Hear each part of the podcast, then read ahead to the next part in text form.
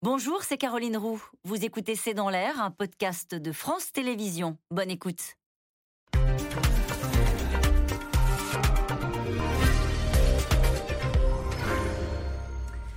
Bonsoir à toutes et à tous. Nous attendons vos questions, SMS, Internet et réseaux sociaux pour alimenter notre discussion. Un président réélu donc, mais un président désormais les mains liées. Emmanuel Macron avait réclamé une majorité forte et claire. Il hérite d'une assemblée divisée en trois groupes. 247, 245 sièges seulement pour ensemble.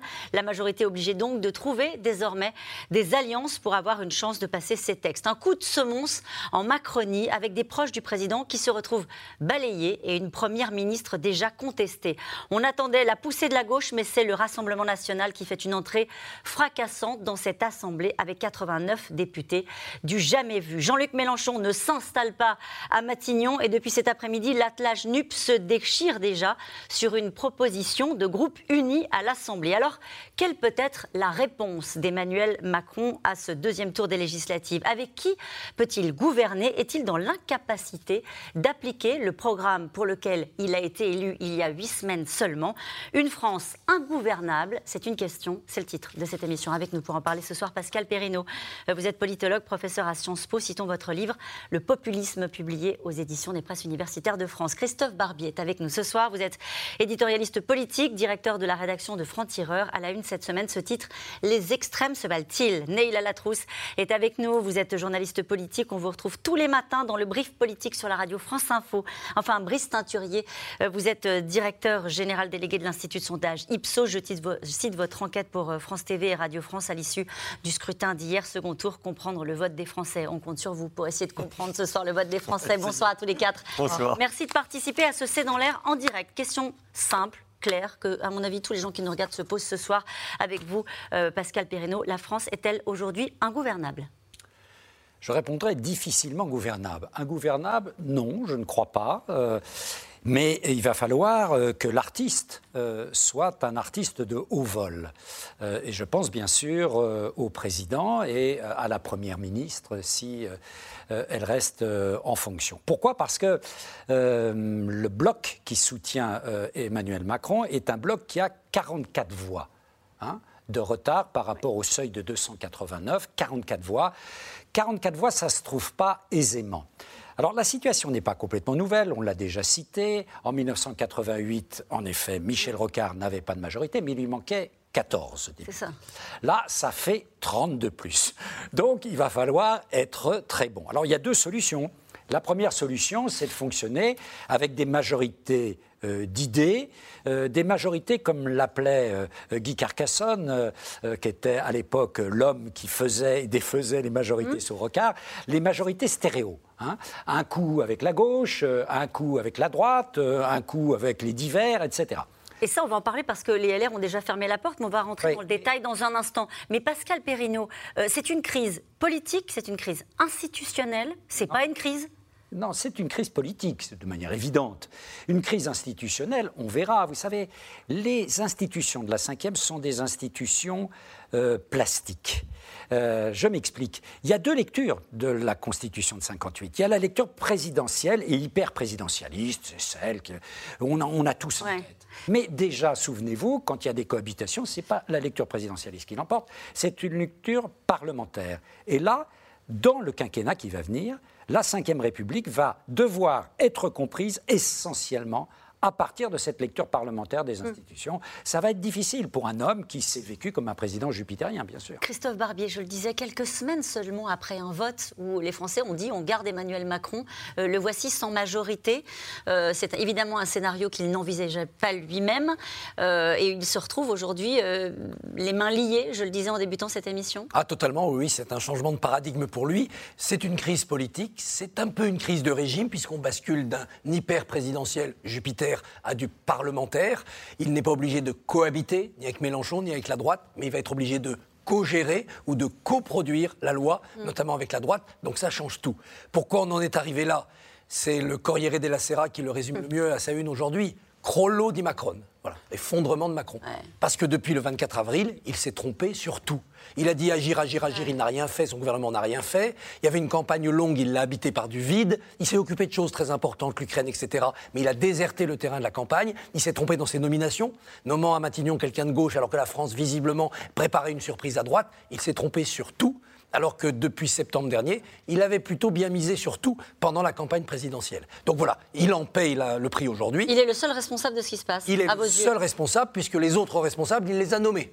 Donc évidemment, la chef de la majorité, c'était Elisabeth Macron, mais euh, Elisabeth euh, Borne, mais elle a lapsus révélateur, elle n'a fait que dupliquer euh, sa stratégie à lui, qui était une stratégie d'attentisme, d'enjambement des législatives. Donc il en paye le prix. Il va devoir lui-même trouver l'issue de cette crise. Ça commence par les cogitations d'aujourd'hui, ça, ça suivra au Parlement, par le remaniement, et puis dans un calendrier qui est long, parce que le président, il a un avantage, il a le temps pour lui, il est là pour Et on va y revenir sur tout ça dans le détail, sur tout ce qu'il pourrait faire euh, dans les jours qui viennent. Euh, Neila Latrousse, la réaction, euh, au fond, des proches d'Emmanuel Macron, de la Macronie, comme on le dit souvent, à ce qui s'est passé hier, il ne s'attendait sans doute pas à ce score-là. et cette phrase d'Elisabeth Borne, Première ministre, qui dit cette situation est inédite, qui constitue un risque pour notre pays. Alors, elle a raison sur le risque parce qu'il y a tout de même tout un tas de dossiers sur le feu qui ne peuvent pas attendre justement plusieurs mois de, de, résolution ou de, de mécanos euh, institutionnels pour trouver une majorité. Je prends un exemple très simple. La semaine dernière, pendant euh, que, nous étions tous occupés aux législatives, on a vu les taux d'intérêt remonter un peu. Donc en réalité, la dette de la France va peut-être nous coûter un peu plus cher à, rembourser. Eh ben, plus il y a instabilité, plus cette, ce taux de, de, la dette souveraine peut augmenter. Donc ça, Emmanuel Macron, qui s'est présenté comme quelqu'un de très solide sur les finances publiques, il ne peut pas se le permettre. C'est un risque à long terme pour le pays. En revanche, effectivement, ils n'ont pas du tout, mais du tout imaginé ce scénario-là autour d'Emmanuel Macron. Et la preuve en est, pour rebondir sur ce que disait Christophe Barbier, que les premiers jours du quinquennat, au lendemain du 24 avril, ne sont même pas consacrés à la formation du gouvernement. On nous dit, à l'Élysée, Emmanuel Macron est en train de regarder ligne par ligne les candidats aux législatives, les 577, l'idée étant d'aller faire la chasse à ceux qui pourraient jouer un double jeu, soutenir en réalité Édouard Philippe plutôt qu'Emmanuel Macron, ne pas être loyaux, etc il était sûr d'avoir cette majorité. Il en était tellement sûr qu'il voulait faire le tri au sein de ses députés pour savoir lesquels seraient parfaitement en ligne avec son projet, lesquels euh, ne, ne, ne, se, ne se projetteraient pas dans la perspective de l'élection d'après ou ne seraient pas ces frondeurs du quinquennat, il n'a pas du tout envisagé qu'il puisse ne pas avoir de majorité à ce moment-là. Et c'est ce qui a fait qu'effectivement, cette nomination du gouvernement a tardé, avec deuxième erreur de lecture de son entourage, dire il faut une première ministre de gauche, puisque c'est l'aile gauche de sa, de, sa majorité, de ses conseillers qui ont dit mais il faut écarter la première ministre de droite. C'est pas là que ça se joue, la droite. On l'a tuée.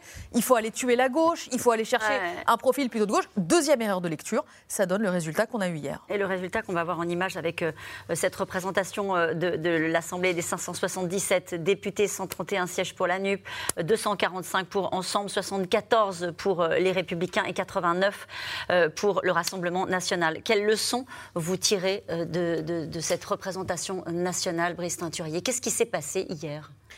Il y a une leçon assez simple qu'on peut tirer, c'est que finalement, cette espèce de France totalement polarisée et euh, dans une tripartition qu'on a beaucoup décrit à l'occasion de la présidentielle, on la retrouve maintenant à l'Assemblée nationale.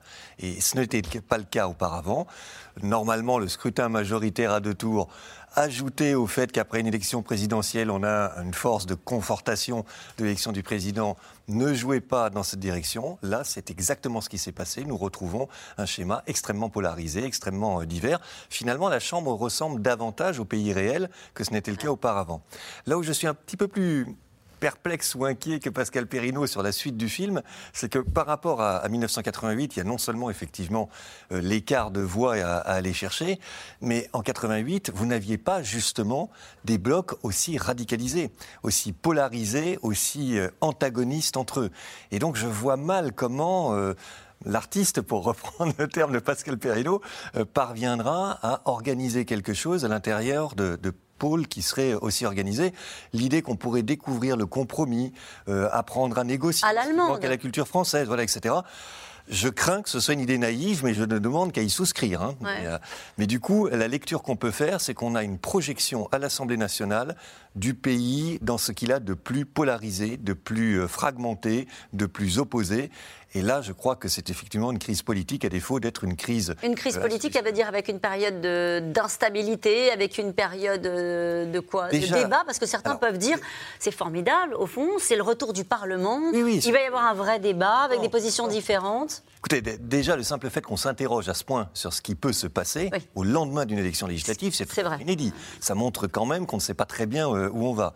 Après, ça peut déboucher sur quelque chose de positif. Il ne faut pas l'exclure avec, effectivement, des compromis, des négociations. C'est ce que voulaient les Français. 60% des Français nous disaient, dans l'entre-deux tours, euh, qu'il était bon que Emmanuel Macron n'obtienne pas de majorité absolue parce que ça le forcerait à entendre davantage les oppositions. Eh on va voir. On va voir si ce vœu est exaucé. Mais ça peut projeter de l'inefficacité, euh, des arrangements partisans. C'est-à-dire qu'on a aussi une lecture de la négociation extrêmement valorisée. Mais quand les Français vont découvrir que c'est euh, de la négociation au cas par cas, des petits arrangements euh, par moment, je ne suis pas sûr que ça projette une si belle idée que cela de la vie politique et que ça restaure l'image de la politique. Avant d'aller au premier reportage, Brice une dernière question. Qui a gagné ce second tour des législatives? Le Rassemblement national, euh, parce que la NUPS, effectivement, est le premier groupe dans son ensemble, mais ce n'est pas un groupe partisan. Mais en tous les cas, revient en force au Parlement. Mais finalement, euh, cette, au Parlement, à l'Assemblée nationale. Mais cette euh, Assemblée nationale, elle est dominée par la droite et l'extrême droite, pas par la gauche. L'ensemble des députés de la NUPS et les divers gauches, c'est à peu près 29%, si mes calculs sont bons, du, du, de l'Assemblée nationale. Donc il n'y a pas de progression par rapport à la, France est à droite la France reste extrêmement à droite.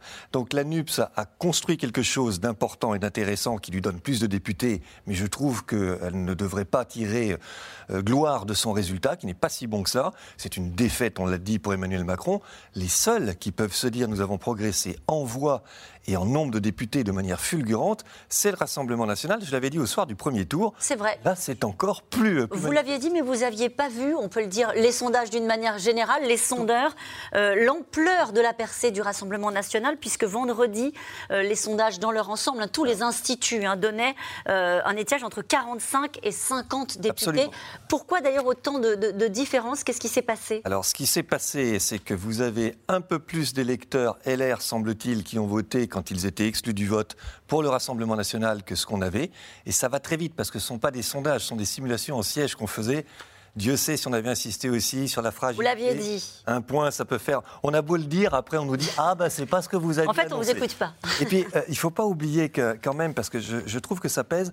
Euh, il y a 21 euh, circonscriptions gagnées par le Rassemblement national qui sont gagnées à 51 donc on, est sur à moins d'un point. Donc là aussi, vous avez fait des, effets cumulatifs. Mais maintenant, euh, il faut le dire, on était effectivement en dessous, c'est tout à fait exact. Et il y a là une banalisation, une normalisation, une institutionnalisation du Rassemblement national qui est le fait politique majeur à mes yeux. Et ça, nous allons en reparler euh, longuement ce soir. Vous vouliez dire un mot, Christophe Barbier Il y a beaucoup de recours. Il y a un candidat qui est élu de trois voix en Haute-Garonne. Ah il y a un candidat qui est élu de 19 voix dans l'Essonne. La ministre Brigitte Bourguignon est battue de 56 voix. Donc dans beaucoup d'endroits, les recours vont être tentés vont être validés parce qu'on ne sait jamais, les irrégularités, il y en a toujours. Donc il y aura une, sans doute une salve de, réélection ou d'élection partielle. Ça ne fera pas changer le rapport de force Non, mais ça donnera là une ambiance au moment de ce vote-là. En tout cas, il avait demandé, je le disais tout à l'heure, une majorité forte et claire, mais les Français en ont donc décidé autrement. Des piliers de la majorité au tapis, des ministres fraîchement nommés, congédiés, une chef du gouvernement déjà sur la sellette, la Macronie, est sonnée et va devoir remanier, chercher une majorité d'action et des alliances pour tenter de continuer, tant bien que mal, à agir. Théo Manval et Christophe Roquet. C'est une gifle qui claque en plein visage d'un président aux espoirs douchés, désavoués. Avec 245 sièges, le mouvement présidentiel n'obtient qu'une majorité relative, la plus courte de l'histoire de la Ve République. Il manquera 44 voix pour faire passer chaque projet de loi. La Première ministre n'a déjà plus les mains libres. Cette situation constitue un risque pour notre pays au vu des défis que nous avons à affronter, tant sur le plan national qu'à l'échelle internationale. Mais ce vote, nous devons le respecter et en tirer les conséquences. Et la première des conséquences, c'est le départ de trois ministres. Battue hier soir, celle de la Santé Brigitte Bourguignon la secrétaire d'État à la mer Justine Bénin et la numéro 6 du gouvernement Amélie de Montchalin devront faire leur carton. Autre figure de la Macronie au tapis, le président sortant de l'Assemblée Richard Ferrand et le patron des députés En Marche Christophe Castaner. Premier groupe d'opposition, la NUPES savoure, même si Jean-Luc Mélenchon n'a pas réussi son pari de prendre Matignon. La déroute du parti présidentiel est totale et aucune majorité ne se présente. Nous avons réussi l'objectif politique que nous nous étions donné en moins d'un mois de faire tomber celui qui, avec autant d'arrogance, avait tordu le bras de tout le pays pour être élu sans qu'on sache pourquoi faire. Au jeu politique des sept familles, en réalité, seul le RN a vraiment gagné. 89 députés, un nombre jamais atteint, qui a surpris jusqu'à Marine Le Pen. Elle revendique désormais le titre de premier parti d'opposition. Nous incarnerons une opposition ferme, c'est-à-dire sans connivence, mais une opposition responsable, c'est-à-dire respectueuse des institutions et toujours constructive. Parce que notre seule et unique boussole est l'intérêt de la France et du peuple français. Une entrée en force dans l'hémicycle et déjà une première rupture, celle du cordon sanitaire qui entourait jadis l'extrême droite. Dès hier soir sur les plateaux télé, Éric Dupont-Moretti, adversaire notoire pourtant du RN, a semblé lui tendre la main. Quand Gérald Darmanin tente d'obtenir un budget important pour renforcer le nombre de policiers dans ce pays. C'est un des terrains de jeu de prédilection du Rassemblement national, la sécurité. Et que le Rassemblement national ne vote pas ce texte, voilà, donc je dis maintenant, c'est plus euh, euh, un programme qui sera présenté sur les différents plateaux, c'est en réalité Hmm. à l'Assemblée nationale que nous verrons et que nos compatriotes verront comment nous essayons d'avancer ensemble Dans le flou ambiant, en tout cas, chaque groupe d'opposition tente de s'organiser pour peser. À droite, Jean-François Copé appelle à nouer un accord de gouvernement sous condition avec la Macronie, porte refermée à la tête de son parti. Nous avons fait campagne dans l'opposition, nous sommes dans l'opposition et nous resterons dans l'opposition.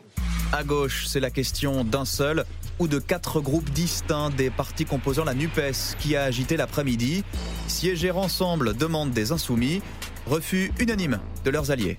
La NUP devrait se constituer comme un seul groupe au Parlement, de manière à ce que, sans aucune discussion possible, il soit établi qui mène l'opposition dans le pays. La gauche est plurielle. Elle est représentée dans sa diversité à l'Assemblée. C'est une force au service du peuple français. Vouloir supprimer cette diversité est une erreur et je m'y oppose. Une première polémique pour un premier enjeu majeur, la présidence de la commission des finances de l'Assemblée, attribuée par tradition à la première force d'opposition. Et cette question qui nous est posée ce soir, nous reviendrons sur ce qui se passe au sein de la NUP, parce que c'est compliqué au lendemain du vote. hein. Euh, la carrière d'Elisabeth Borne à Matignon est-elle d'ores et déjà terminée? Néla Latrousse En tout cas, elle est, bien mise en danger. C'est-à-dire qu'effectivement, la nouvelle configuration assez euh, brouillonne pour l'instant de, cette Assemblée et de ce à quoi pourrait ressembler une, majorité demain pour Emmanuel Macron laisse à penser que ce n'est pas de son côté à elle que se fera, euh, ou en tout cas qui aura, le, centre de gravité de, de cette majorité, de son côté à elle, c'est-à-dire euh, du côté de la gauche. Puisqu'on voit difficilement aujourd'hui comment est-ce que cette majorité d'Emmanuel Macron peut se composer à gauche? Cela dit, elle peut tout de même sauver son poste dans une espèce de, là encore, euh, Brice Teinturier évoquait la tambouille politicienne, c'est-à-dire que s'il y a un certain nombre de, ministères ou de responsabilités à l'Assemblée qui sont confiés à d'autres groupes, au final, euh, au motif ou en tout cas en passant un deal et en disant mais ça restera Elisabeth Borne à Matignon et que les, les autres partis l'acceptent, elle peut se sauver comme ça, mais en étant quand même tout à fait fragilisée et en ayant systématiquement cette épée de Damoclès, c'est-à-dire qu'au moindre couac, elle quitte Matignon. Christophe Barbier On peut considérer à l'inverse que sa carrière commence. La vraie carrière de Premier ministre, c'est-à-dire bah, trouver des majorités introuvables. Voilà. Parce que obéir aux doigts et aux ordres de, de l'Élysée pour être une collaboratrice, c'est pas très intéressant. Puisque le Parlement revient, la notion de chef de la majorité revient. Quelle majorité? Une majorité pour l'instant insuffisante. À elle, puisque paraît-il, il- elle est bonne négociatrice, de montrer ses talents. Quand Macron l'a nommée, il a dit je nomme une négociatrice. On pensait aux partenaires sociaux sur les retraites, au milieu économique sur la transition écologique. Ben voilà qu'elle va devoir négocier politiquement. Alors elle est fraîche en Mais politique, avec qui Elle vient d'être élue. Eh bien, eux avec la droite sur la police, comme disait euh, Éric Dupont-Moretti, sur le budget de l'armée qu'il va falloir renforcer vu la situation géopolitique, sur la réforme des retraites et sur les comptes publics parce que la droite est sourcilleuse. Mais si demain il faut négocier la transition écologique, peut-être qu'il y aura des Verts, des socialistes. Si demain il y a une réforme sociétale du type par exemple PMA pour toutes, la PMA pour toutes, si ça arrivait dans ce quinquennat, elle serait négociée avec la gauche parce que la droite dirait ah non, ça non on n'y touche pas. Et donc, ça peut, être, ça possibilité peut être au coup par coup, Oui. texte après texte. Oui. Donc ça plaiderait pour ce que disent certains éditorialistes de dire bah, au fond, nous allons apprendre la culture du compromis, de la négociation. Sauf que ça réécrit complètement le programme présidentiel. Ça tombe bien, il était plein de trous. Mais il faut commencer aujourd'hui l'écriture d'un programme compatible avec les majorités possibles. Si par exemple euh, Elisabeth Borne décide de, de maintenir- de faire, de faire la retraite à 60 ans, ah bah, elle aura peut-être la NUPES avec elle, mais elle aura tout le monde contre. Elle ne le fera pas. Mm. Si elle dit la retraite c'est 67 ans, ah, elle aura les applaudissements sur la droite. Mais la gauche bloquera et déclenchera des motions de censure. Donc il va falloir trouver des équilibres, de l'acceptable.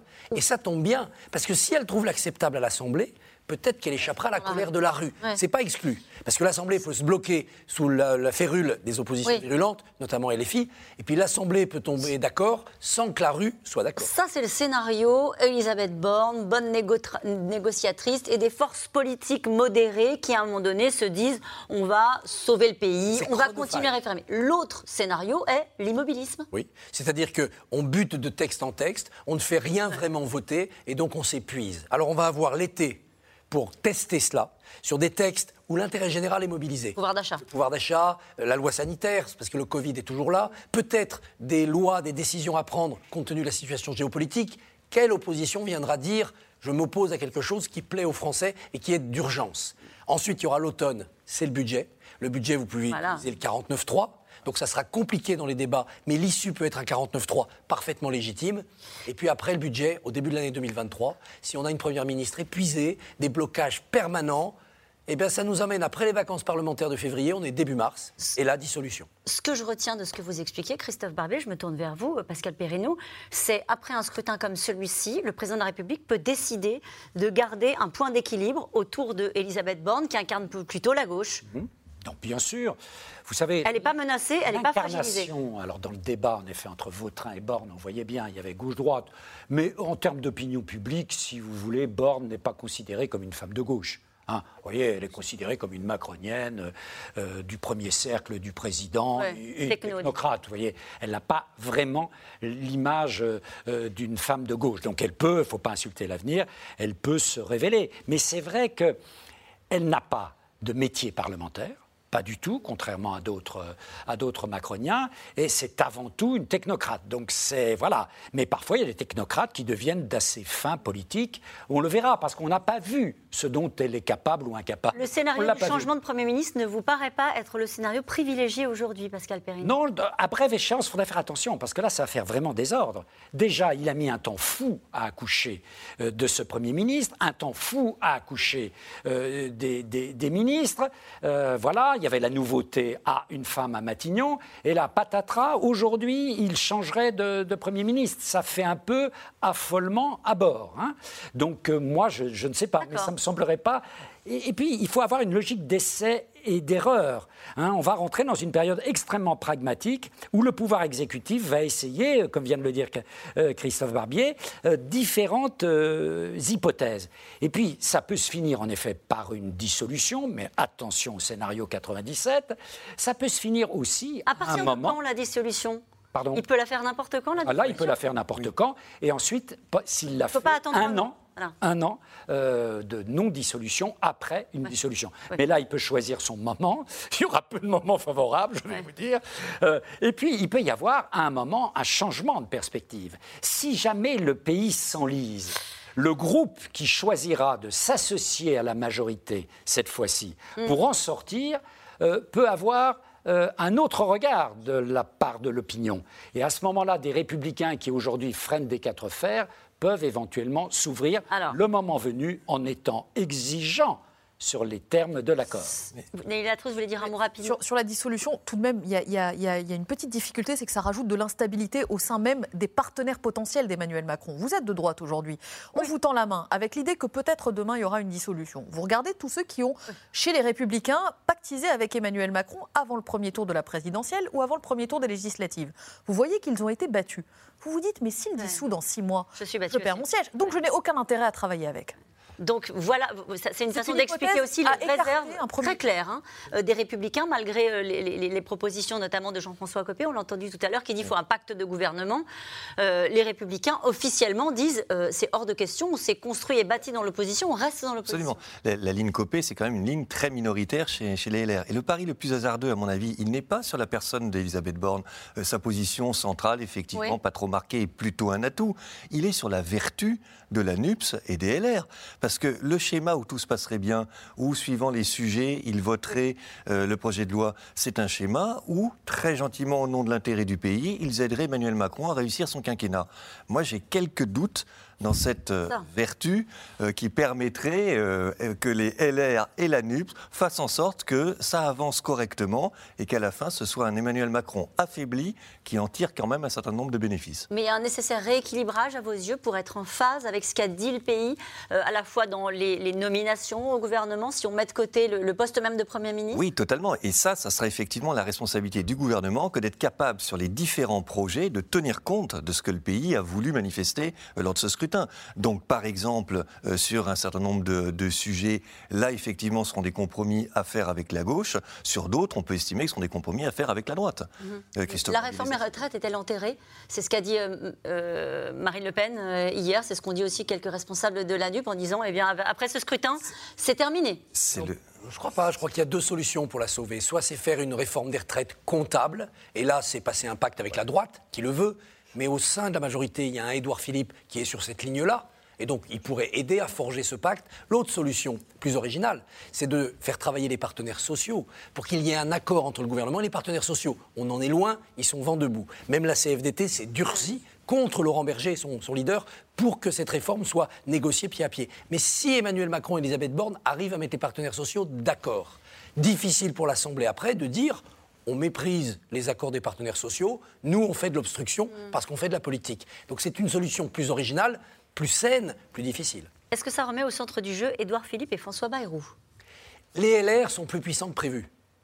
Donc, euh, Édouard Philippe, s'il y avait eu 14 voix qui manquaient, il était très précieux. C'était à lui d'aller débaucher les 10, 12, 14. Mais là, 44, il, suffira, il faudra plus que le charme d'Édouard Philippe pour ça. Il faudra donner des gages concrets à la droite sur le fond des dossiers. Il y a des tas de dossiers où ça ne sera pas difficile pour la Macronie, gestion des comptes publics, sécurité. Il y en a d'autres où ça sera un peu plus complexe, lutte contre le séparatisme, laïcité, ordre public général.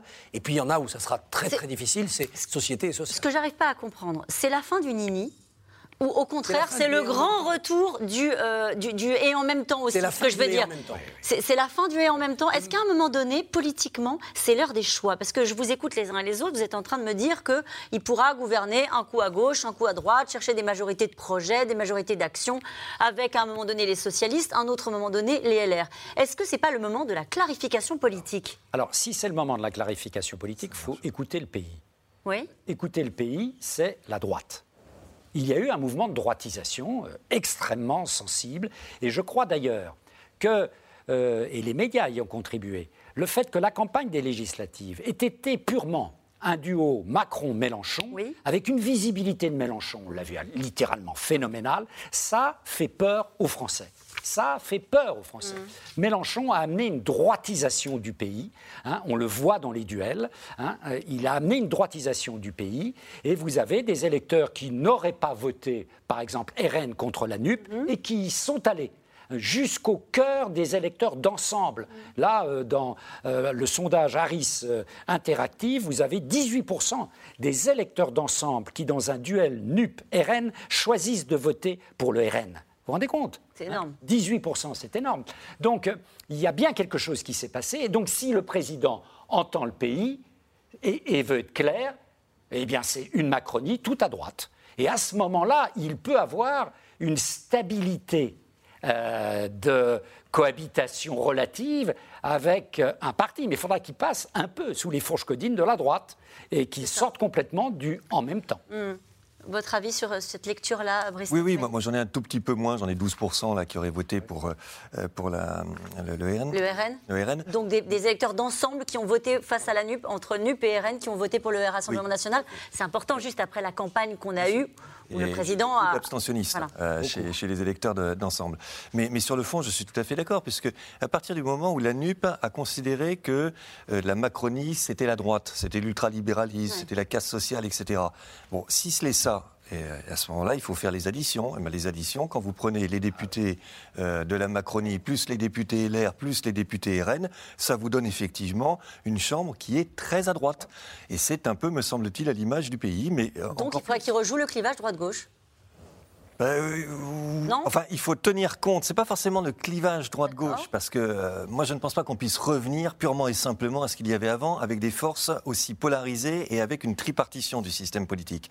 En revanche, si effectivement il doit prendre en compte le message du pays, c'est quand même plutôt un message de droite qu'un message de gauche qui a été émis. Le et en Barbier. même temps, le et en même temps, c'était j'ai chez moi des gens de droite et des gens de gauche de bonne volonté, ils travaillent ensemble. C'était le premier quinquennat. Il faut enterrer ce et en même temps, puisque droite et gauche sont repartis chez elles. Mais le macronisme peut se réinventer. Il nous a promis une nouvelle méthode, bah, qu'il l'invente. Le macronisme, ça peut être la troisième force qu'on a connue sous la quatrième République. Vous ne voulez pas d'une droite trop dure, Éric Ciotti, Marine Le Pen. Vous ne voulez pas d'une NUPES qui fait peur avec Jean-Luc Mélenchon. Moi, j'ai une troisième force. Elle n'est pas majoritaire à elle seule. Elle est quand même plus puissante que chacune des deux autres. Regroupez-vous autour de cette troisième force, les raisonnables. Ça, ça peut être un mode de pilotage. Mhm. La NUP a perdu. Euh, je veux dire, euh, Jean-Luc Mélenchon a concédé une forme de déception euh, sur les scores. On a beaucoup entendu cet après-midi, puisqu'il a proposé, un, un groupe unique, hein, on l'a vu tout à l'heure, avec d'ores et déjà des premières tensions entre, avec les socialistes, les communistes et les écolos qui disent non, non, on va pas faire groupe unique derrière Jean-Luc Mélenchon, on va y aller chacun pour nous. C'est déjà une forme de fragilité dans cette nouvel attelage? Une forme de fragilité. La promesse de la NUP, au-delà de- du, du slogan Élisez-moi Premier ministre de- d'un Jean-Luc Mélenchon, mais la promesse initiale, c'est de dire regardez, on a réussi à se mettre autour de la table et on a un programme de gouvernement. Mais ils n'ont pas aujourd'hui un groupe de gouvernement. Ils ont une coalition où chacun euh, va aller former son propre groupe. Et surtout, euh, chacun a sauvé les meubles et donc a suffisamment de députés pour composer un groupe, mais pas assez pour faire élire des textes, pas assez pour faire adopter des propositions de loi, pas assez pour peser sur une orientation euh, éventuelle d'un quinquennat.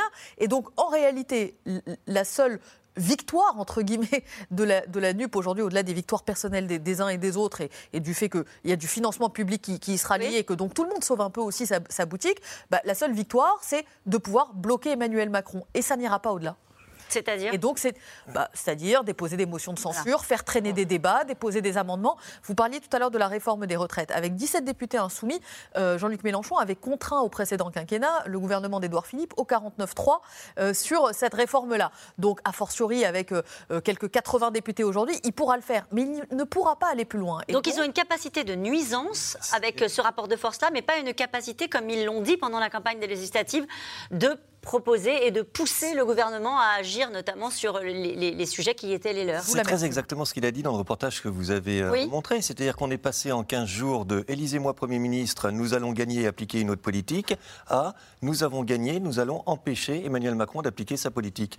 Tout est dit. Ouais. Euh, il y a 15 jours, euh, il affirmait pouvoir l'emporter. Là, il affirme pouvoir empêcher Nous allons poursuivre cette discussion. En tout cas, personne, euh, pas même les sondages, on peut le dire hein, sans être euh, désagréable avec les uns les autres, n'avait imaginé une telle poussée au, Rassemblement national. Pas même Marine Le Pen d'ailleurs.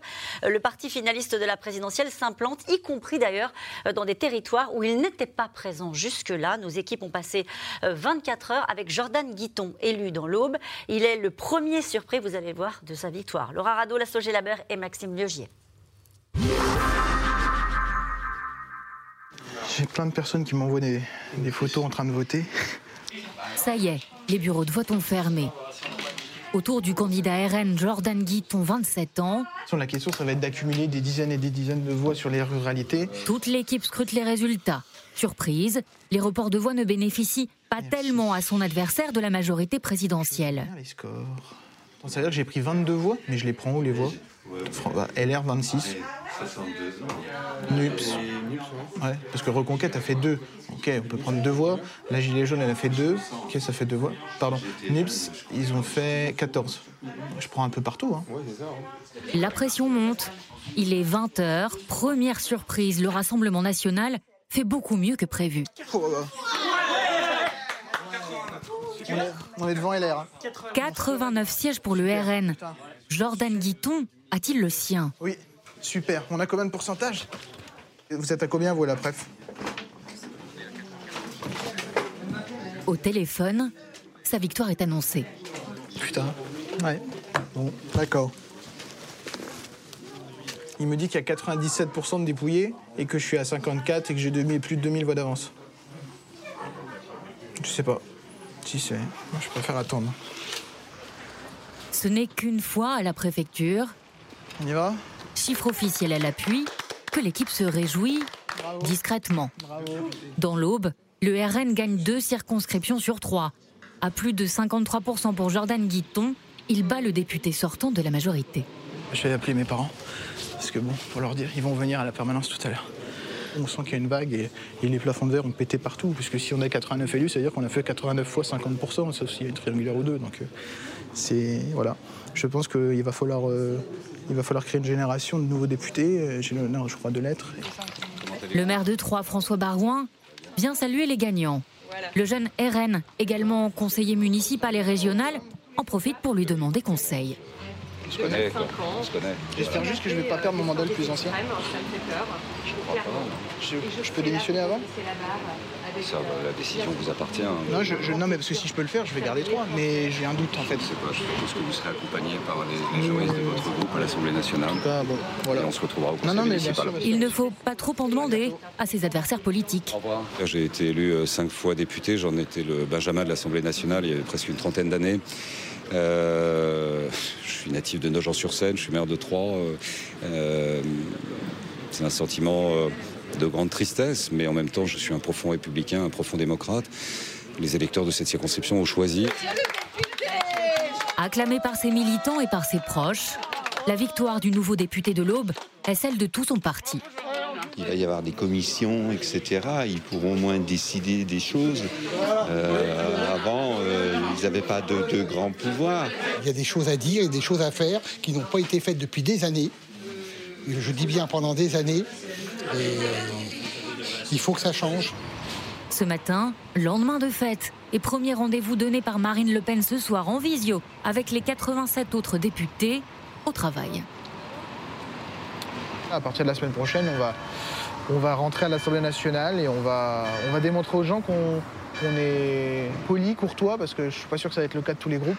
Euh, on a toujours, toujours, toujours. Moi, j'ai toujours eu comme idée, depuis 9 ans, de donner une bonne image du RN. C'est la priorité pour moi. Il faut préparer 2027. Il n'y a pas 50 mots. On aura une élection intermédiaire qui sont un peu des midterms à la française, qui sont les européennes à chaque fois. Euh, voilà, je pense que Jordan Bardella euh, va, nous mener assez haut comme il l'a fait en 2019. Et hum, donc ces élections intermédiaires, elles seront là pour venir confirmer notre ancrage local. Mais nous, avec les 89 députés en France, il va falloir se servir de ces députés pour euh, s'implanter partout. La première séance de Jordan Guiton et de la nouvelle Assemblée aura lieu la semaine prochaine. Un reportage de Magali Lacruz, Marion Devauchel et Nicolas Baudry d'Asson. Je voudrais qu'on revienne sur ces images extraordinaires de ce reportage. Il est sonné. Mmh. Il est sonné, mais comme tout le monde, nous avons tous été sonnés hier parce que personne n'avait imaginé que ce parti, dans le cadre du mode de scrutin majoritaire à deux tours, soit capable de briser, comme le dit ce jeune candidat, le plafond de verre dans euh, plus de 85 circonscriptions. Euh, ça veut dire que quelque chose a profondément changé. On parlait tout à l'heure de la droitisation. On parlait d'un rassemblement national qui, jusqu'à maintenant, n'a jamais été national. C'était le grand est de la France euh, qui votait du sud au nord pour le Rassemblement Ouais. national et le Front national. Maintenant, ils sont présents partout. Ouais. On a des députés du Front national en Gironde, dans le Tarn, dans le Tarn-et-Garonne, dans le Loir-et-Cher, dans le Loiret. Sur les anciennes terres de la droite républicaine Non, pas toujours. Pas, toujours. Euh, c'est euh, parfois sur des terres de droite, parfois sur des terres de gauche, euh, comme plutôt dans le sud-ouest. hein. Dans le Loir-et-Cher, c'est plutôt, des, terres, des terres en effet de, de droite. Dans le Loiret également. Donc on voit la capacité maintenant du Rassemblement national à se nourrir de tous les électorats. Parce que ce qui est très intéressant aussi, c'est que maintenant, même dans certains départements, ils ont l'ensemble de la représentation parlementaire. L'Aude, les. Pyrénées-Orientales, Voilà. la Haute-Saône. Tout à fait. euh, la, Tout la- à fait. la La Haute-Saône, la Haute-Marne, ils ont l'ensemble. Et le Var, Hein 7 sur 8. C'est-à-dire les départements sont représentés euh, par le Rassemblement national. Ça, ça veut dire, euh, si vous voulez, qu'ils prennent partout des électeurs. Est-ce que ça veut dire que c'est en cohérence avec le second tour de la présidentielle? Oui, oui, Ou- bien sûr. Oui. Bien sûr, c'est en Non, parce cohérence qu'on l'a avec pas commenté, le second tour de la présidentielle, quelque part. On est passé assez vite là-dessus. vous avez des, des pourcentages, mais alors tout à fait vertigineux dans certaines zones comme l'Aisne, euh, euh, le- les Hauts-de-France, euh, euh, ça va jusqu'aux Ardennes, à la Moselle, toutes ces terres de la désindustrialisation, où là, de manière phénoménale, le Rassemblement national prend de l'électorat à gauche.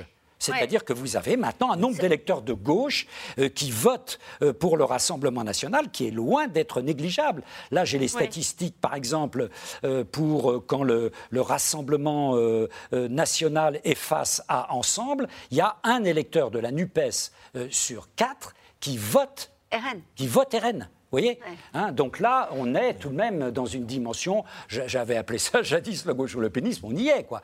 Mais ça, ça capte également sur la droite classique, ça tape jusque dans la Macronie. Jusque dans la Macronie, lorsqu'il y a NUPES-RN, 18% des électeurs d'ensemble Ouais, choisissent le. RN. Ouais, ouais, ouais. Donc, euh, vous voyez, Je- J'entends par là, pardon, de faire référence à ce- le second tour de la présidentielle, parce que c'est vrai qu'on s'est dit, il y a un plafond de verre, ils n'y arriveront pas, on passe à autre chose, et on a entre- un entre-deux-tours, ou un entre-deux-tours, une campagne des législatives, où au fond, on, était, on avait un président euh, Macron qui s'est davantage adressé à la gauche, etc. Euh, au fond, on se réveille au second tour des législatives. Euh, avec, avec une forme de cohérence de la part des Français qui ont euh, voté RN. Je pense qu'il y a deux choses di- différentes par rapport à la présidentielle. Euh, D'abord, il y avait quand même un plafond de verre. Moi, j'ai essayé de dire que c'était plus un plafond de verre autour des questions de compétences qu'autour du danger pour la. République, hein, qui, euh, qui avait Lié à la personne de Marine Le Pen. lié et à son programme, à son projet, à, à la crédibilité de, euh, de son programme. Donc déjà, c'était quand même un affaiblissement. Mais il y avait malgré tout encore un plafond de verre. Il y a eu des reports pour contrer l'arrivée de Marine Le. Pen à l'élection présidentielle. Mais quand vous êtes aux législatives, où est le danger pour les gens? Ouais, c'est ça. Il n'y a pas de danger. Euh, tout le monde savait à l'avance, pour le coup, qu'il ne pouvait pas y avoir de majorité absolue pour le RN. Donc ça veut dire que c'est un vote plus décomplexé. Donc ça veut dire que un- ça montre surtout que c'est un vote où le Front républicain ne joue plus, qui s'est désextrémisé, qui s'est banalisé, où finalement voter euh, Rassemblement national, euh, c'est euh, c'est quelque chose de- d'acquis, d'institutionnalisé, qui n'a plus rien de scandaleux. Alors il faut se demander pourquoi maintenant? Pourquoi depuis la présidentielle, il y a eu aussi, en dehors de la, de la variable, il n'y a pas de danger à l'Assemblée, euh, pourquoi ça s'est passé? Moi je vois deux raisons. Euh, la première, c'est que aussi bien chez Ensemble euh, qu'à la NUPS, eh bien chez Ensemble, on a mis dos à dos, on a renvoyé dos à dos les deux extrêmes, donc il ne faut pas s'étonner aussi qu'au bout d'un moment, euh, ça finisse par marcher. Et puis du côté de la NUPS, pardonnez-moi, mais j'ai eu le sentiment quand même qu'il y avait plus de temps passé à critiquer Emmanuel Macron, à critiquer les journalistes ou les instituts de sondage, qu'à combattre le Rassemblement national. Non, il appelait même les fachos pas fâchés. Enfin, les fâchés pas fachos. Donc, au bout d'un euh, moment, voilà. non mais au bout d'un moment, qui finalement critiquait le Rassemblement national ou disait c'est une formation dangereuse, etc. Ils n'étaient pas dans le match. On leur disait même qu'ils n'étaient pas dans le match. Et comme dans l'opinion, chez les Français, c'est un courant important qui s'installe. Ouais. On l'a vu à la présidentielle et au premier tour des législatives. J'y reviens, 19%. hein, il faut, J'avais insisté, il faut. Eh bien, ça a continué au second tour et personne Avec, vu venir. avec un effet Stade de France? Oui, je pense que le millémélo du Stade de France, avec non seulement la capacité à gérer l'événement, mais l'impression qu'on avait caché aux gens avec les fameuses images des caméras bêtement détruites, qu'on avait caché la vérité, ça a cranté hein, une détermination à voter RN. Pour plusieurs raisons. D'abord, quand vous avez un leader de la NUPS qui dit la police tue, ben, tous ceux qui ne sont pas d'accord, ils ouvrent des yeux, ils regardent s'il n'y a pas un vote FN qui peut compenser. Deuxièmement, Est-ce qu'il s'agissait de porter le RN au pouvoir? Non, à aucun moment. Donc les deux carences principales de Marine Le Pen, son programme n'est pas crédible, il coûte trop cher, il tient pas debout et elle n'a pas d'équipe, qui ont joué à la présidentielle. Ces deux carences tombent. Alors maintenant, elle a 5 ans devant elle. Est-ce qu'elle arrive à bâtir par son opposition éclairée, constructive, un programme, une alternative? Elle apparaîtrait à ce moment-là comme l'avenir de la droite, une droite comme les autres. Et deuxièmement, est-ce que dans ces 89 élus, elle a de quoi former dans les 5 ans qui viennent 30-35 ministres crédibles?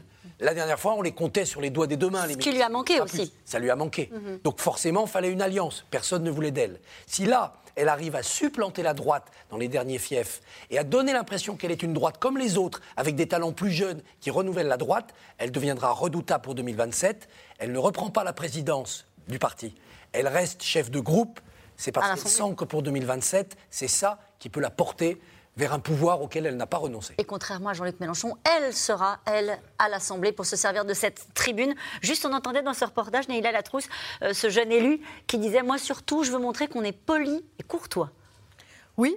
C'est l'opposition constructive voulue par euh, euh, Marine Le Pen. Oui, c'est euh, la, la stratégie qui est la sienne de toute façon depuis, euh, depuis quelques, quelques années, cette stratégie de normalisation, des diabolisations, etc. Vous vouliez parler de la, de la présidentielle, le débat Oui. d'entre-deux tours. Vous vous souvenez, on l'a- on- on l'avait débriefé ici en disant bah, c'est étrange, elle n'était pas agressive, elle était presque en retrait, presque dans une conversation. C'est ça la nouvelle image qu'elle veut donner. C'est la nouvelle image qu'elle veut donner. Et là où j'apporterai un complément à ce, à ce qu'a dit Pascal Perrineau sur le nombre de ses élus, et euh, je reprends ce que disait Brice d'ailleurs sur le fait que enfin, on, on est sur un certain nombre de duels qui sont gagnés à 51%. Donc à vraiment pas grand-chose. C'est qu'en réalité, la grande donnée pour le Rassemblement national, qui découvre lui aussi que finalement, il a un plus grand nombre de députés que, prévu, et on le voyait avec, ce, jeune candidat. Ben, ce qui s'est joué, c'est la mobilisation tout simplement de son électorat. C'est-à-dire que la réussite du Rassemblement national, c'est aussi en grande partie l'échec des autres partis à mobiliser leur électorat au second tour. Marine Le Pen, il y a euh, quelques semaines, quand on lui demandait en off, c'est-à-dire hors caméra, si elle voulait reprendre la présidence du Rassemblement national, elle disait bah, Vous savez, ça dépend si j'ai un groupe ou pas. Ça veut dire que. En réalité, son critère, c'était 15 députés. Elle, s'en retrouve, elle se retrouve avec 89. Et elle disait, je peux avoir un groupe si mon électorat se mobilise. En 2017, il avait été déçu par le débat d'entre-deux tours. Il n'était pas retourné aux urnes. Cette fois, il y est retourné parce qu'elle a fait un débat précisément terne, sans danger, que les gens se sont dit, bon, bah, allez, finalement, c'est pas déshonorant d'y retourner. Et puis, il faut regarder l'offre du Rassemblement national sur le terrain. J'ai regardé, là, Oui. les 89. C'est tout à fait étonnant, le nombre, on le voit dans votre Oui. reportage, le nombre de jeunes. Beaucoup de jeunes. Le rajeunissement est phénoménal. Le nombre de femmes, énormément. Ça s'est féminisé de manière incroyable. Et ce sont très souvent des jeunes femmes. Il n'y a plus du tout les anciens baroudeurs euh, du Front Ils sont National. partis chez Reconquête. Ils sont partis complètement, voilà. Ils sont partis chez Reconquête. Et puis, c'est une France, j'allais dire, c'est la France dans toute sa diversité. J'ai regardé leurs professions. Vous voyez Euh, Épicier, chauffeur routier, femme de ménage. On parle beaucoup de la femme de ménage. Ah oui Oui. hein. Eh bien, Lisette Paulet, dans la deuxième circonscription de la Drôme, c'est une ancienne femme de ménage qui avait appartenu d'ailleurs à la CFDT à un moment. hein. Euh, donc c'est intéressant. Euh, Pas mal d'enseignants. Oui, pas mal d'enseignants, journalistes, hypnothérapeutes, analystes bancaires. Vous voyez, c'est cette France des couches populaires et des couches moyennes dans toute sa diversité. Et ça, au plan local, il y a presque un vote d'identification. hein. voilà. Mais ce que disait c'est aussi. Léla Latrousse, c'est très important, je crois, sur la- l'abstention, parce que c'est contre-intuitif un Rassemblement national qui obtient de bons scores dans une élection abstentionniste. On était plutôt habitué à En l'inverse. général, on disait que ça, le- ça les desservait. Et là, pas du tout. En- Entre autres, pour euh, ce que vient d'indiquer euh, aussi Pascal Perrineau à l'instant, c'est qu'il n'y a plus besoin d'avoir une élection très mobilisatrice parce que ce sont des vrais gens et on s'identifie. Et puis un autre point, 27% des électeurs d'Emmanuel Macron du premier tour de la présidentielle se sont abstenus. C'est beaucoup moins que les 54%, mais 27%, c'est colossal. Donc ça aussi, ça explique la déconvenue euh, de- d'ensemble et du coup le succès relatif, euh, le, le succès réel, pardon, réel euh, du Rassemblement national. En tout cas, cet après-midi, Jean-Luc Mélenchon a reconnu des résultats assez décevants. Ce Ah. sont ses mots. Il ne s'installe pas à Matignon et euh, l'Union populaire doit se contenter de 131 sièges. Mais à l'Assemblée, les députés NUP promettent de se faire entendre. Ce sont des nouveaux profils, vous allez le voir, qui vont faire leur entrée dans l'hémicycle. Aubry Perrault, Arnaud Fora et Marie Laurent. À peine quelques heures depuis la victoire et déjà, François Picmal fait son sac, direction Paris. Je vais mettre euh, un beau pantalon et une belle chemise. voilà, on va faire ça. Le strict minimum donc, et pour les chaussures bah, J'ai des Stan Smith, c'est pas, pas original, hein. Mais euh, ouais, je pense que, que je vais mettre ça et puis euh, je m'achèterai des chaussures de ville euh, plus tard. Enfin, des chaussures parlementaires, je sais pas comment on les appelle. Il ne connaît pas les codes et pour cause. Son univers à lui, c'est plutôt la défense des sans-abri. Militant au sein de l'association Droit au logement depuis 10 ans, il est aussi professeur d'histoire-géographie et ce matin, comme un ultime pèlerinage, alors, on va regarder où je surveille. Il tient à honorer sa mission de surveillance du bac. Pas les Bourbons ou pas, plus tout à fait dans l'anonymat. Et bonjour. Monsieur le député hey Comment ça va ce matin Cet après-midi plutôt. Bah, merci. Bah oui, on va enfin comprendre ce que fait un député. S'il a choisi d'enseigner en lycée professionnel, ici dans le quartier du Mirail à Toulouse, c'est pour être utile aux classes populaires, qu'il connaît bien. Bon, bon courage. Hein. Les sujets majeurs il y a deux mois de mes élèves, c'était le prix de l'huile de tournesol. Bon, bah, c'est un sujet crucial parce que l'huile de tournesol, c'est des frites. Et les frites, c'est le repas familial. Donc on arrive toujours à quelque chose qui est finalement assez politique et qui touche de l'ordre de l'intime chez les gens.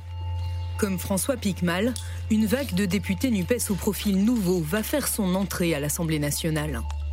La femme de chambre Rachel Keke, Émeric Caron, ancien chroniqueur télé et militant pour la cause animale.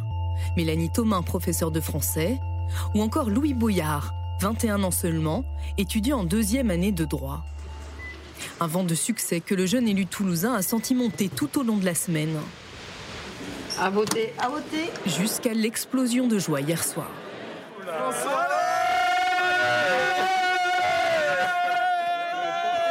59% des voix, la victoire est belle. Tout le monde veut la toucher du doigt. Félicitations, bravo. Bravo, bravo, vous le méritez. Il y aura un peine de vrai débat. Ils vont remettre debout surtout la démocratie. Voilà, la justice sociale. Euh, vous rendez compte de l'urgence, vous êtes jeune, de l'urgence euh, écologique. L'urgence, elle est écologique, elle est démocratique, elle est sociale. Pendant 5 ans, euh, à la France Insoumise, on était à 17 et on a quand même réussi à faire pas mal de bruit avec les autres camarades de la gauche. Je pense que là, avec le groupe qu'on est en train d'obtenir, vous n'avez pas fini de nous entendre.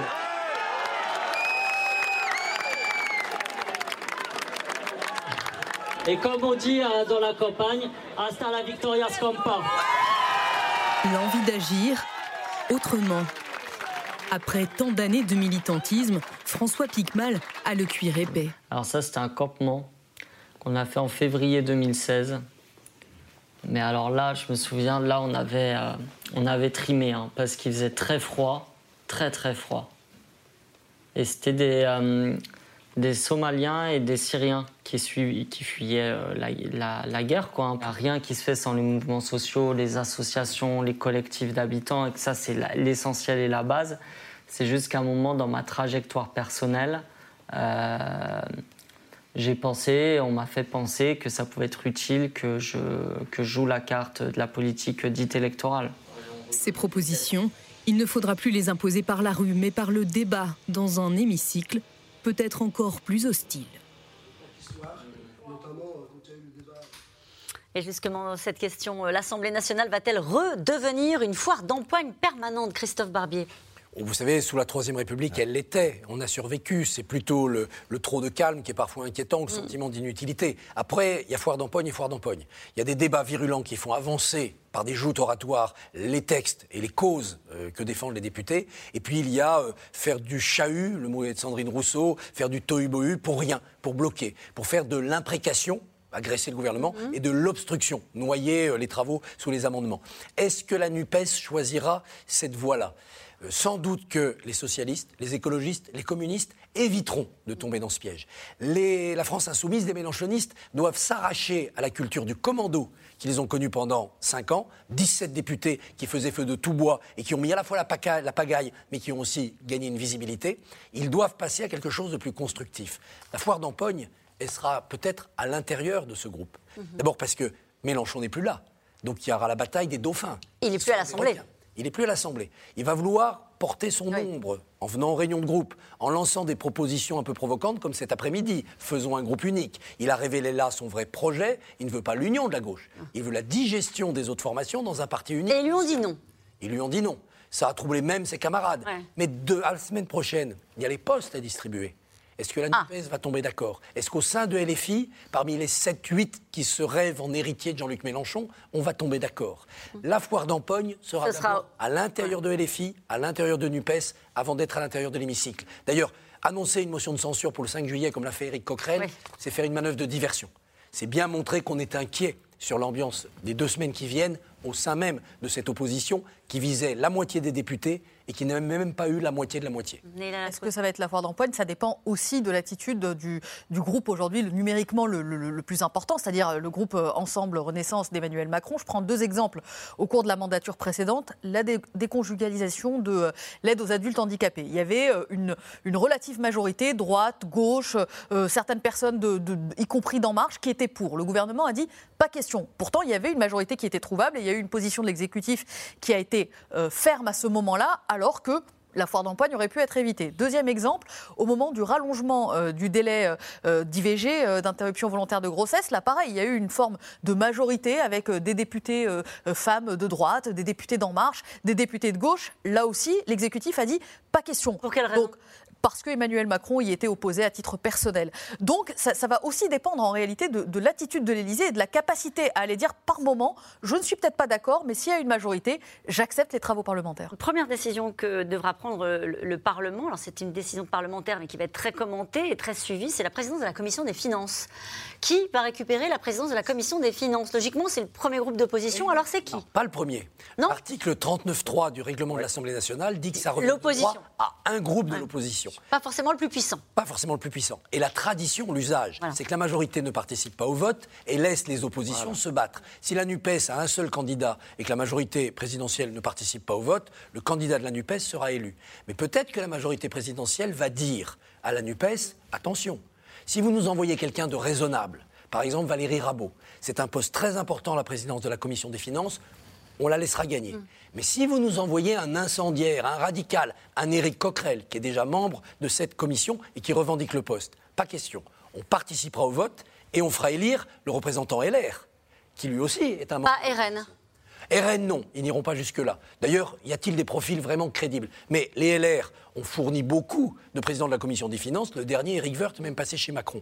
On peut très bien trouver un, un LR qui acceptera, au nom de l'intérêt général, ce rôle. Rappelons-nous qu'au moment de l'attribution de la- du troisième poste de questeur, c'est la même règle. Eh bien, la majorité présidentielle, il y a cinq ans, avait inventé un groupe d'opposition, dont avait pris la tête Thierry Solaire, tellement dans l'opposition qu'il est aujourd'hui conseiller politique de Macron. Et ça s'était vu, tollé à l'Assemblée, ça avait tenu 15 jours, ils avaient rendu le poste à- aux, aux Républicains. Et si on suit le schéma de Christophe Barbier, que je suis totalement, que va dire le RN, puisque Marine Le Pen c'est ça, a c'est déjà pour ça que je posais la revendiqué question. cette poste Elle dira tripatouillage, petits accommodements. Et on démarre justement, non pas sur euh, un parle- une Assemblée nationale, décidément, euh, où on fait des compromis, mais sur euh, une image projetée de petits arrangements entre amis ou de petits compromis, mais au mauvais sens du terme. Et nous revenons maintenant à vos questions. Bah, C'était notre première question. Tiens, la France est-elle ingouvernable Euh, Mais la France, Barbier. la France est ingouvernable depuis On Napoléon. a beaucoup cette question ce soir, je le précise. hein. Napoléon a toujours dit les Français sont ingouvernables. Donc Oui. la France est ingouvernable parce que quand le Parlement est d'accord, la rue n'est pas d'accord. Quand la rue est d'accord, les sondages s'en mêlent. Quand euh, tout le monde est d'accord, il y a un pataquès au gouvernement. Donc notre mode de fonctionnement est un mode agonistique. C'est le combat. Ouais. Ce sont les Gaulois réfractaires et c'est parfois des majorités introuvables. La France est gouvernable si on a l'intelligence de savoir la gouverner. Pierre Mendès France, pendant une période assez courte, a eu cette intelligence. Euh, Guy Carcassonne, au service de Michel Rocard, a eu cette intelligence. Alors là, l'équation est particulièrement compliquée, mais puisqu'on a un président qui a dit nouvelle méthode, nouvelle méthode, à lui de montrer qu'il est l'artiste. Après ces législatives, n'a-t-on pas une Assemblée nationale à l'image du pays? Ah oui, on Pas l'a besoin de ça, hein proportionnel. En effet, pas besoin Ouais. de proportionnel. Oui, c'est la grande on va révélation. plus entendre, à mon avis, le Rassemblement national parler de proportionnel. Euh, parce que, euh, en effet, euh, euh, comme on le disait tout à l'heure, euh, les trois pôles principaux Oui. qui structurent plus le pôle adjacent que restent LR et UDI à un niveau plus faible, mais les trois pôles ont une représentation euh, extrêmement euh, équilibrée. Donc cette Assemblée est beaucoup plus à l'image du pays. On n'a quand même pas euh, évoqué depuis le début de l'émission, et c'est un tort, et c'est de ma faute, euh, le premier parti de France, qui est le parti des abstentionnistes. Alors même si ce n'était pas un record d'abstention au second tour, il y a quand même quasiment un Français sur deux qui n'est pas allé euh, voter. Plus d'un Français sur deux. Tout à fait, 53,5%, c'est en augmentation par rapport au premier tour. Alors c'est moins pire, effectivement, Oui. qu'en 2017, Oui, bon. où là l'augmentation de la- de l'abstention avait été extrêmement forte et on était à 57% d'abstention, mais ça s'inscrit malgré tout dans la logique du désengagement de plus en plus euh, prononcé des Français sur des scrutins qui ne sont pas des scrutins mineurs malgré tout. Et ne croyons pas que si les abstentionnistes avaient voté, les résultats auraient été très différents. Parce que j'entends beaucoup ça de temps en temps. Ah, Ouais. voilà. Euh, je, je ne le crois pas du tout. Il y a une dimension protestataire dans l'abstention qui, si on avait un vote obligatoire et qu'elle s'exprime euh, dans les urnes, pourrait être redoutable. Emmanuel Macron va-t-il faire un discours télévisé après ces mauvais résultats? Qu'est-ce qui est prévu Alors, il n'y aura pas de Conseil des ministres demain comme prévu. Aux dernières nouvelles, ce n'était pas prévu. Ça a peut-être changé pendant l'émission, euh, mais, mais en tout cas, en entrant, c'était n'était pas dans, dans les plans de, de l'Élysée. Il y a euh, deux rendez-vous, enfin un rendez-vous européen en, en fin de semaine, le, le fameux Conseil européen.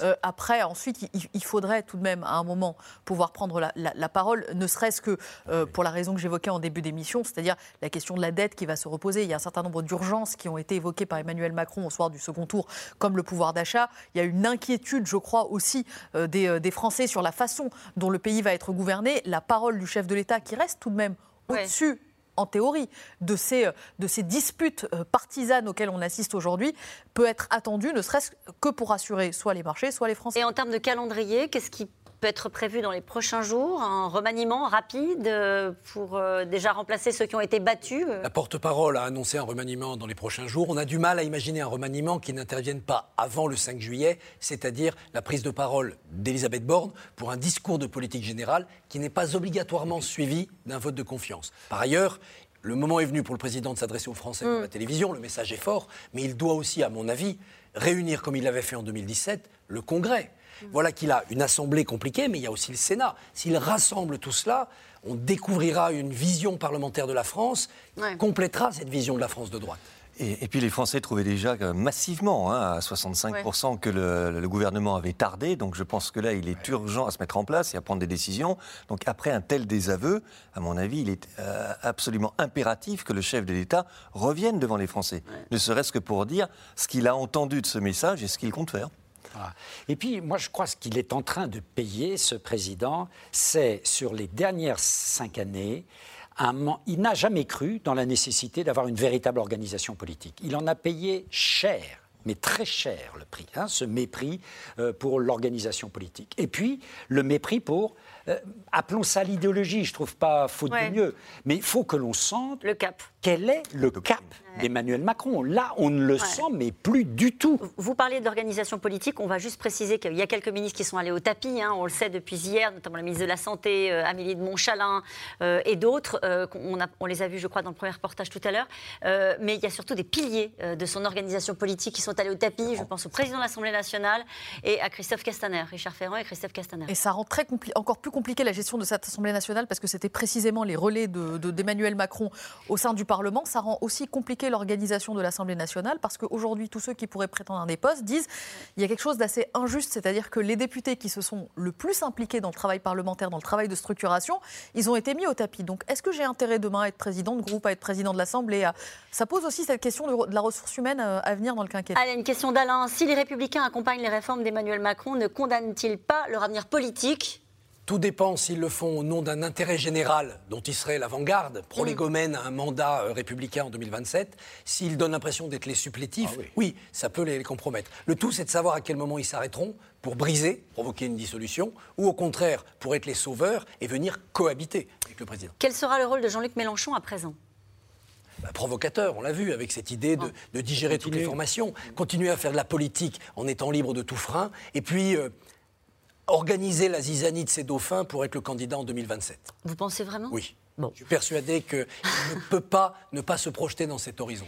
Alors, le pays est-il de droite ou de gauche. Non, je crois que le pays est incontestablement euh, de droite. Il y a un tropisme à droite qu'on a vu euh, à toutes les dernières élections, aussi bien en voix et avec une confirmation de cette Assemblée nationale, et ça, il faut s'en réjouir, qui effectivement est plus à l'image du Ouais. pays. Mais c'est une Assemblée nationale dont le tropisme est à droite aussi. La NUP peut-elle exploser en plein vol? Oui. Elle est en train d'ailleurs vaguement d'exploser, non Puisque, euh, en effet, l'inventeur. vraiment. Voilà, l'inventeur de la NUP propose, en effet, parce qu'il se dit c'est en dessous de ce que j'avais prévu, si on veut peser, faudrait un groupe euh, unique. Et c'est non, non, non, trois fois. Emmanuel Macron aura-t-il un autre choix que gouverner à coup de 49-3 Il peut pas. Il a droit à un 49.3 pour le budget, la sécurité sociale et un texte par session. Ça fait un fusil à trois coups. Euh, Michel Rocard, euh, 28 fois en 3 ans, 39 fois en 5 ans pour le deuxième mandat de, de François Mitterrand. Allez, une dernière question. Marie en Seine-et-Marne, Emmanuel Macron va-t-il nommer un ou une nouvelle première ministre? Si oui, quand le fera-t-il? Alors, quand le fera-t-il? Je n'ai pas d'informations. Est-ce qu'il va le faire dans le quinquennat? Oui, très probablement. Parfaite réponse. Merci à vous tous. C'est la fin de cette émission qui sera rediffusée ce soir à 23h40. On retrouve maintenant Anne-Elisabeth Lemoine et toute l'équipe de C'est à vous. Bonsoir Anne-Elisabeth, au programme ce soir.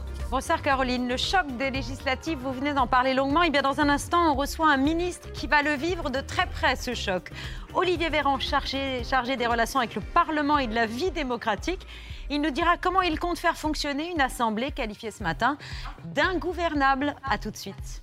Merci Anne-Elisabeth, bonne émission. Je vous rappelle que vous pouvez retrouver C'est dans l'air quand vous le souhaitez en replay et en podcast. Nous, on se retrouve demain en direct à 17h50.